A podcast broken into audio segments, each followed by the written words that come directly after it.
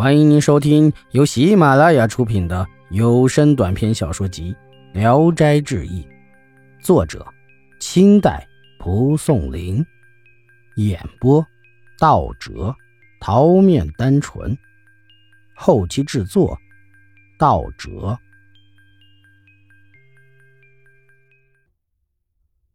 单道士，韩公子是淄川县官宦人家的子弟。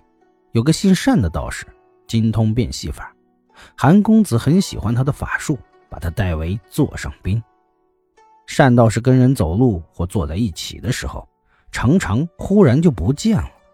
韩公子想跟他学这种隐身法，道士不肯。公子再三恳求，单道士说：“我并不是吝惜我的法术，是恐怕传出去后坏了我的名声。如果我交给的是君子，倒还罢了。”传给小人就不行了，会有人借此隐身法去行窃。公子当然不会去行窃，但你出去后，若发现谁家的姑娘媳妇漂亮，一喜欢上，就用隐身术偷进闺房，我岂不是助纣为虐，成了淫徒的帮凶了吗？所以不敢从命啊。韩公子不能强迫道士，可怀恨在心，暗地里和仆人们商量。痛打了道士一顿，羞辱他一番，恐怕打他时他又使隐身法跑了，就用细灰撒在麦场上，心想他即使用隐形术，但走过的地方必定会在灰上留下痕迹，这样就可以追着他的足迹痛打了。一切布置停当，韩公子便把单道士骗到了场上，命仆人手持牛鞭快打，单道士忽然就不见了。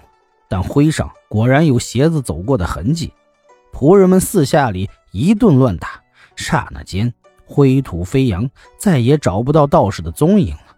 韩公子只得悻悻地回家了。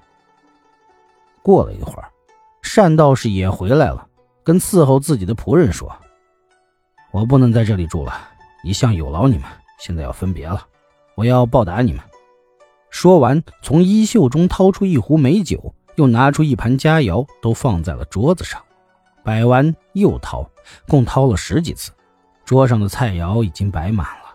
于是单道士邀请大家入座喝酒，众人都开怀痛饮。吃喝完，单道士仍把酒壶、菜盘一一放回袖子里。韩公子听说这件奇异的事后，便让道士再变个戏法看看。单道士便在墙壁上画了座城。画完，用手推推城门，门竟一下子开了。单道士将衣服行李全都扔进城门里，又向韩公子拱拱手说：“告辞了。”说完，纵身跳入城内，门立即又关上了。单道士便消失不见了。后来，听说有人在青州的街市上又见到单道士，见他教儿童在手上画墨圈。然后逢人把手一扬，墨圈就会抛落下来，印到行人的脸上或衣服上。又听说善道士善房中术，能让下部吸一壶烧酒。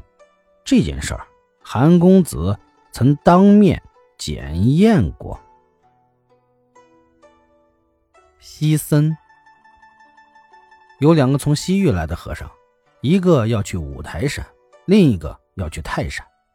他们的衣服颜色、语言、相貌跟中国都不一样。自己说，曾经过火焰山，峰峦重叠，烟气蒸腾，热的就跟炉灶一样。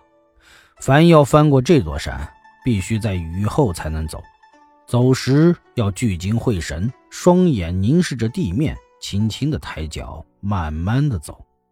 一不小心误踏到山石上，就会立即冒出烈焰。把人烤伤，还经过流沙河，河里有座水晶山，陡峭的悬崖绝壁直插天际，山峰四面都晶莹清澈，像透明一般。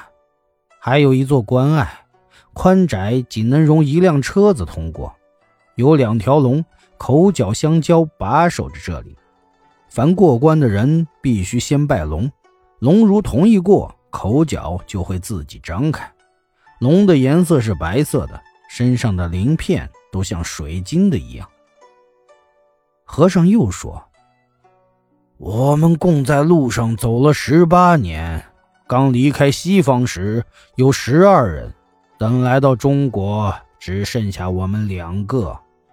西方都传说中国有四座名山，一个泰山，一个华山，一个五台山，还有一个珞珈山。相传这些山上遍地都是黄金，观音菩萨。”文殊菩萨就在这些山上住，凡能去这些地方的人都会变成佛身，可以长生不老。听着西域和尚说话的口气，就跟我们这里羡慕西方乐土是一样的。倘若有去西方游历的人和来东方求佛的人中途相遇，双方分别说说本地的实际情况，一定都会相视失笑。免除万里跋涉之苦了。本集演播到此结束，谢谢大家的收听。喜欢请点赞、评论、订阅一下。